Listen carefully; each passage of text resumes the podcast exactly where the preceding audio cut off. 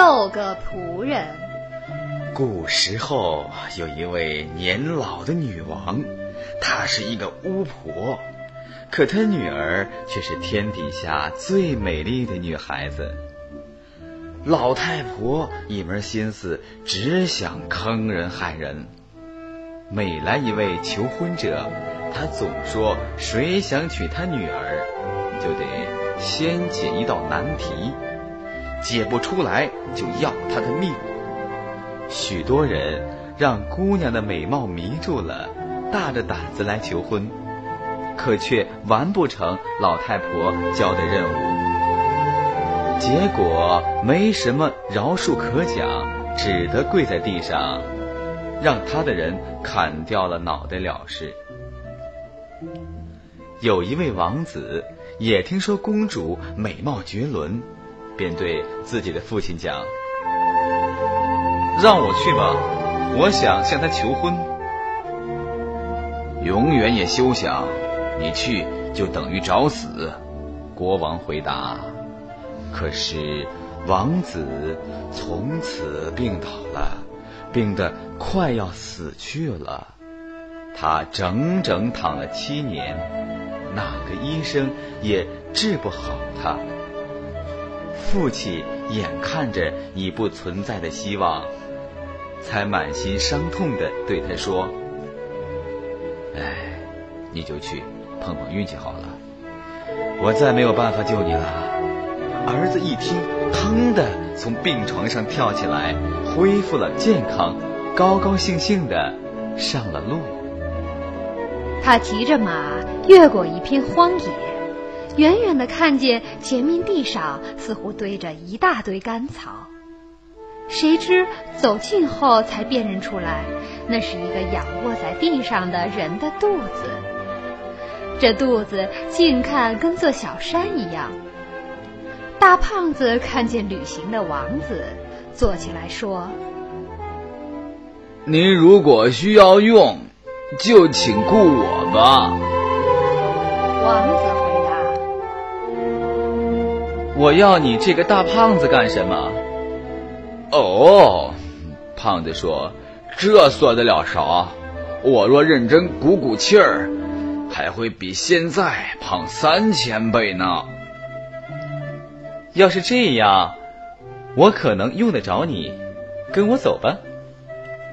胖子于是跟着王子走了一会儿，他们看见地上躺着另一个人，把耳朵贴在草地上。王子问：“你在那儿干什么？”“我在倾听啊。”那人回答。你这样专心的倾听什么？我在听世界上正发生的事情，因为什么也逃不过我的耳朵，甚至草在生长，我都听得见。告诉我，在那个女儿很漂亮的老女王的宫里，你听见什么了？那人回答：“我听见宝剑落下的声音。”一个求婚者被斩首了。王子说：“我用得着你，跟我走吧。”于是三个人继续前进。突然，看见地上横着一双脚以及一截腿，却怎么也望不着他们的尽头。他们走啊走啊，走完好长一段路。才看见身子，又走一阵，才终于看见脑袋。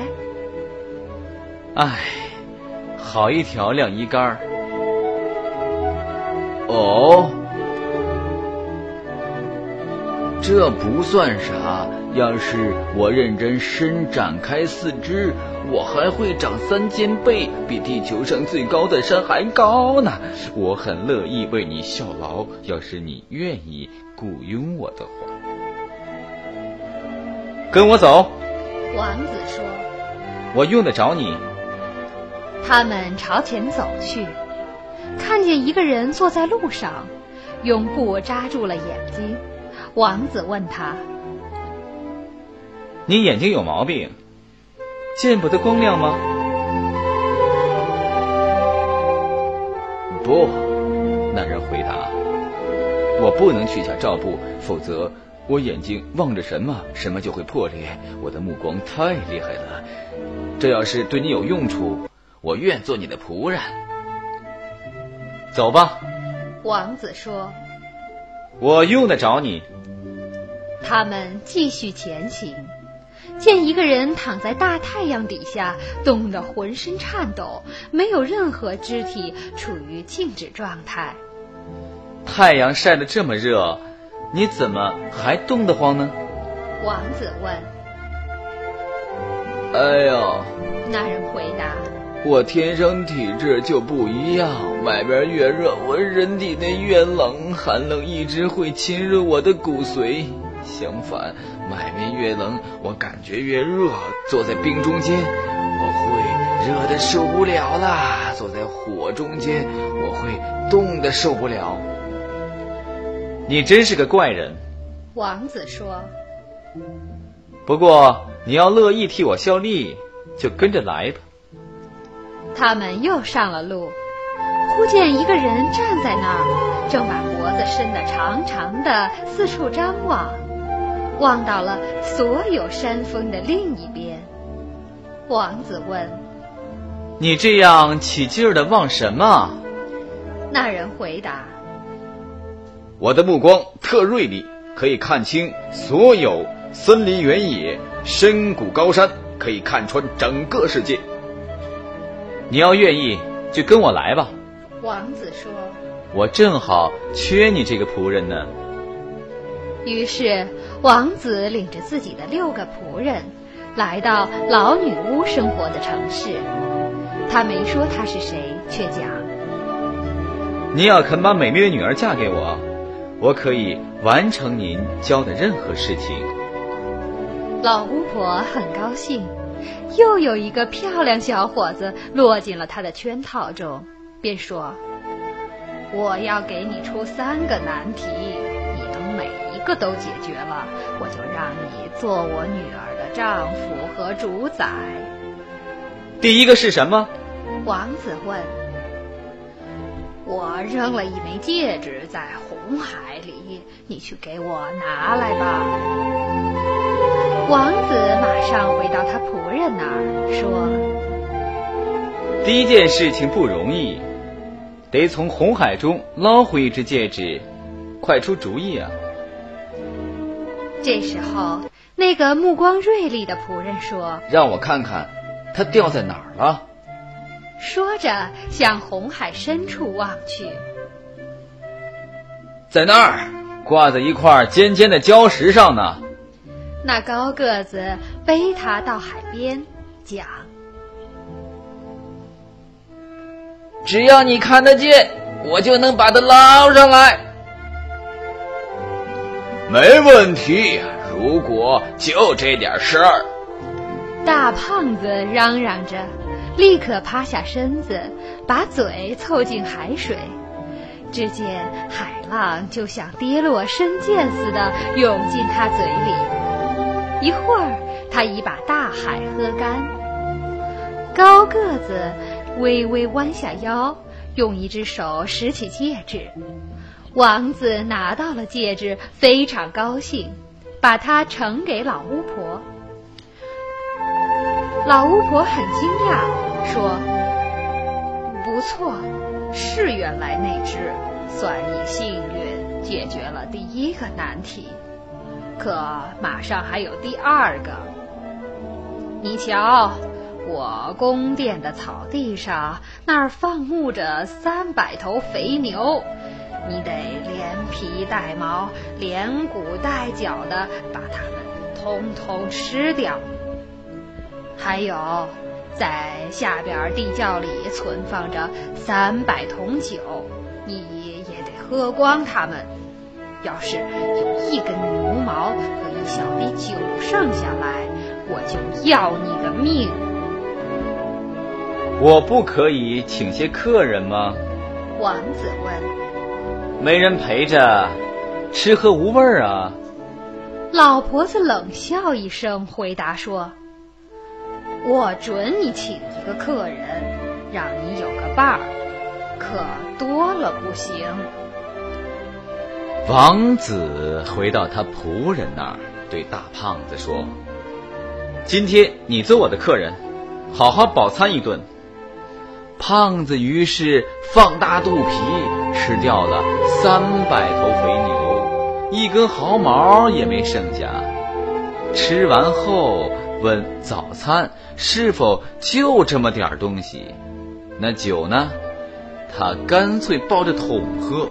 根本用不着酒杯什么的，并且连最后一滴也用指甲刮起来吮干净了。吃完后，王子去见老巫婆，对她讲第二个难题也已解决。巫婆大吃一惊，说：“从来没有谁能做到这一步呢。不过还剩一个难题喽。”他心里嘀咕：“你逃不出我的手心，一定保不住你的脑袋。”他接着说：“今天晚上我把我女儿领到你房里，你要用胳膊搂住她，你俩这么坐在一块儿，可当心别睡着了。”打十二点时，我来查看。那会儿要是她已不在你的怀抱里，你就完了。王子想，哎，这事儿容易啊！我要是把眼睛睁得大大的……尽管如此，他仍旧叫来仆人，告诉他们老太婆讲了什么，并且说：“谁知道这后边到的什么鬼呢？”小心总是好的，你们要守着，别让那姑娘再出我的房间。夜晚到了，老婆子果然领来了自己的女儿，把她交到王子怀抱里。接着，高个子卷曲起身子，把他俩团团围住。大胖子朝门口一站。叫任何活人别想再挤进来，他俩就这么坐着。姑娘不说一句话，可这时月光透过窗户照着她的脸庞，让王子看清了她那仙女一般的美貌。他无所事事的一直望着她，心中充满了爱慕和喜悦。这样望着望着，他的眼睛慢慢疲倦了。快到十一点的时候，老婆子突然施出魔法，让他们全都睡着了。就在这一瞬间，姑娘也逃了出去。他们一直沉睡到十二点差一刻，这时魔法失去效力。他们又全醒过来了。啊，真糟糕，真倒霉！王子叫道：“这下我完了。”忠心的仆人们开始抱怨，那耳朵特别灵的一位却说：“别吵，我想听听。”他倾听了一会儿，然后讲：“公主坐在一个离这儿三百小时路程的岩洞里。”正为自己的不幸哭泣呢，只有一个人能帮助她。高个子，你只要伸直腿，几步就到了那儿。好，高个子回答。只是目光异常厉害的老兄得一块儿去，好使岩石崩开。说着，高个子背起那个扎着眼罩的人，一翻掌之间。就到了被施过魔法的岩洞前，高个子帮他的伙计解下罩眼布，这位只用目光一扫，山岩便崩裂成无数小块儿高个子抱起姑娘，一眨眼儿送她回到王子房里，随后以同样的速度。把他的伙计也接回来。不等中敲十二点，大伙儿又像先前一样做好了，个个精神振作，情绪高昂。钟敲十二点时，老巫婆偷偷来了，她面带讥讽，好像想说：“这下他可是我的了。”一心以为他女儿已坐在三百小时路程之外的岩洞中，可他看见女儿仍然搂在王子怀里，才吓坏了，说：“这是一个比我能耐更大的人啊！”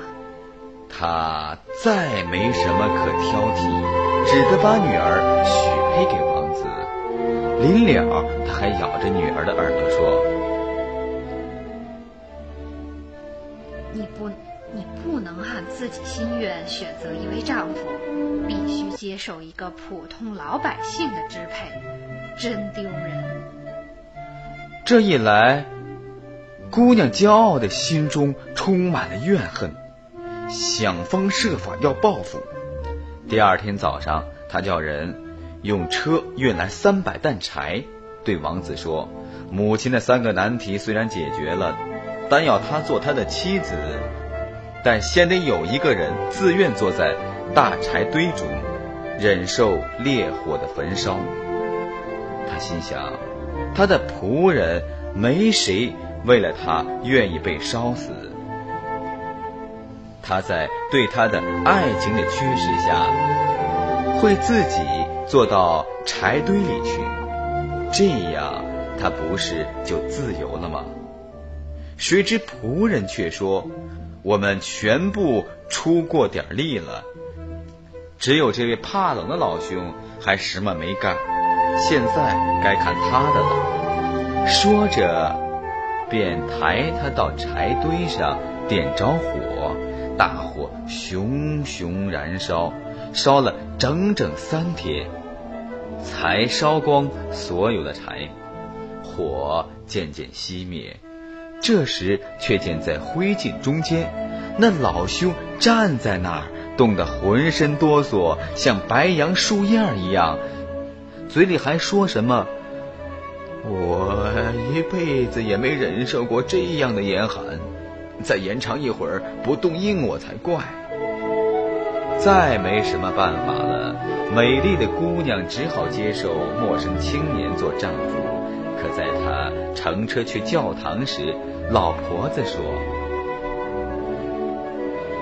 我受不了这样的羞辱。”于是派他的军队去追赶，下令见人都杀掉，一定要抢回他的女儿来。谁料听觉灵敏的仆人竖起耳朵，听见了他在背后说的话：“咱们怎么办？”他问大胖子：“大胖子自有办法。”他只是往车后吐了一两口口水，他喝下去的大海的一部分便吐出来，变成一大片大湖。老婆子的军队全部困在湖中，做了淹死鬼。巫婆听见报告，又派来铁甲骑兵。然而，耳朵灵敏的仆人听见他们盔甲的撞击声，立刻解下他那个伙计的遮掩布。这位呢，只是狠狠瞪了敌人两眼，他们的铁盔铁甲都像玻璃一般粉碎了。这下王子一行才不受干扰地往前走。等两位新人在教堂里举行了结婚仪式。六个仆人便向他告别说：“您的心愿已得到满足，不再需要我们了。我们打算继续漫游，碰一碰自己的运气。”在离王子的宫殿半小时路程的地方，有一座村子。村外正好有个牧人在放一群猪。到了村中。新郎便对新娘说：“你真知道我是谁吗？我不是什么王子，而是一个牧猪人。”那儿放猪的那位是我父亲，咱俩也必须干这个，必须当他的帮手。随后，他带他住进旅店，并悄悄吩咐店主，在夜里拿走他们王室的华丽衣服。第二天早上，公主醒来，不再有衣服穿。这时，老板娘送来一件旧长袍和几双旧棉袜，还做出一副慷慨施舍的样子，说：“不是看在你男人份上，我才不给你呢。”这一来，她真相信丈夫是个牧猪人了。只好和他一起牧放猪群，心里想：我以前太傲慢自大，真是活该。这样过了八天，她再也受不了了，因为双脚已经受伤。这时走来几个人，问她知不知道她丈夫是谁？知道，她回答：他是个。猪官吧，刚刚出门做带子丝线的小买卖去了。那几个人却讲：“跟着走吧，我们领你去见他去。”说罢，带他进了王宫。她一跨进大厅，她的丈夫浑身华服的出现在面前，她却没认出来，直到他搂住她，吻她，对她说。我为你受了许多苦，所以也让你体会体会。这时候才举行了隆重的婚礼。那位讲这个童话的先生，自称也是婚礼的来宾。